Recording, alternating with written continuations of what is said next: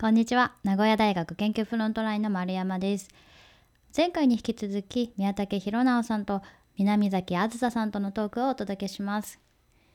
前回第3回は宇宙論研究がこれから成熟期を迎えることやぜひ若い人たちに参加してほしいというメッセージもいただきました。そして物理が好きっていう気持ちが重要という印象的な言葉で終わりました。最終回の今回は宮武さんと南崎さんの物理が好きという気持ちについて詳しく伺いました。英語とかコミュニケーションとかプログラミングとかでくじけないぐらい物理が好きなのが重要だと思います。物理が好きっていう気持ちってこうもう少し表現できますか？物理の何がどういうふうに好きなんですか僕の場合はやっぱりえですよね。この世界の基本法則を追求しようというところですね。例えば日常生活とかでもこう何かこう現象が起こった時にこう物理を感じますか？うーん。どういうふうに見えて南崎さんも物理が大好きじゃないですかどういう言語化できますか？その好きな気持ちをなんかあの物理学科行こうって思うくらい好きになったのは最あの相対性理論って宮武さんもおっしゃってましたけどなんかアインシュタインのあの話をちっちゃい頃テレビで見たからなんですね。その時には生活に結びついてることっていうよりは思考実験あの考えるの話をテレビで詳しくやってたんですけどもし光の速さで動いたらどう見えるかなとかそういう何て言うのかな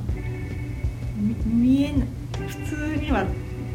できないようなとこまでポンって飛んでいけるのが私は楽しくて。ってその宇宙の始まりで宇宙の加速膨張とか生きてても感じないじゃないですかそういうなんかちょっとぶっ飛んだ世界というかがでも実は自分の素粒子とかまで考えると自分の体の中のね電子とかも素粒子だから同じルールだったりとかそういうところになんかゾクゾクしてたんですよ。なんかこうなんだろうそれこそリンゴが落ちるのを見て興奮するとかそういうのとはちょっと違うんですけどそそれを見てなんか宇宙惑星の運動と同じルールでとか、うん、そういうその一歩先を考えた時におおってゾクゾクするみたいな。すごくスケールの大きいところで起こってることもすごく自分に身近なところで起こってることも基本的には同じなんだっていう、うん、その結びつきみたいなところ。あそうですね。宮武さんおっしゃってるその基本のルールとか法則っていうのが多分同じそういうところなのかな、うん、そうですね、うん、あんまり日常の世界で直接っていうないかな。想像力がかきたてられる感じですうん。結構想像の世界で。想像の世界、うん、だって自分の目で空見ても重力レンズわかん。ないででもそういうのがスバル望遠鏡の目を通すとこう見えてくるっていうことはすごくゾクゾクする。そうですね。ああそうですね。確かに技術の科学と技術の進歩があるから初めて見れるものとかもありますね、まあ、宇宙の中で僕がやってることは宇宙全体の話っていうか宇宙がターゲットというよりは宇宙宇宙を通して物理の基本法則を知りたいっていうところにある別に対象が宇宙じゃなくてもいいんですけど宇宙が割とそういうのが、えー、と分かる。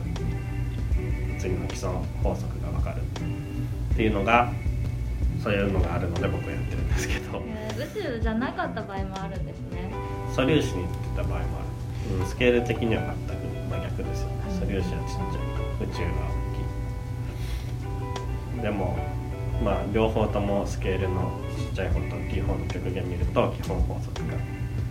こう見えてくるっていうのが僕らが大学僕が大学生けど2000年代のカバーウロボロスのヘルそれが盛んに言われてきた頃でうんと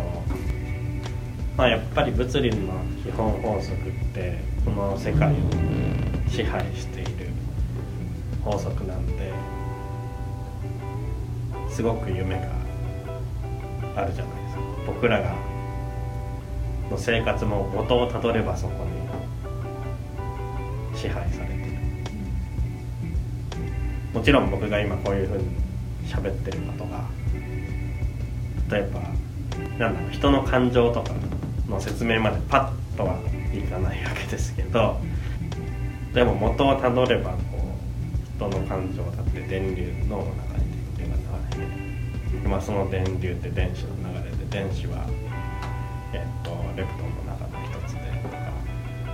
こういう法則で脳の中を動いていて電磁気力です。とかねあとは宇宙の方もねそういう重力が暗黒物質の重力で物が集まってでも暗黒エネルギーっていうわけわかんないものがあって他にはで最後大きい理論が出来上がる。と信じてる。うん。セオリーー Theory of Everything って言うんですけど、全てを説明する理論にその。うちたどり着くとみんな信じてやってます大元をたどるとす全てそこに行き着くっていうもの。真理を追求し続ける学問っていうの。が基礎物理でそこに興味の。ある人は将来一緒に楽しく研究しましょうって感じかな。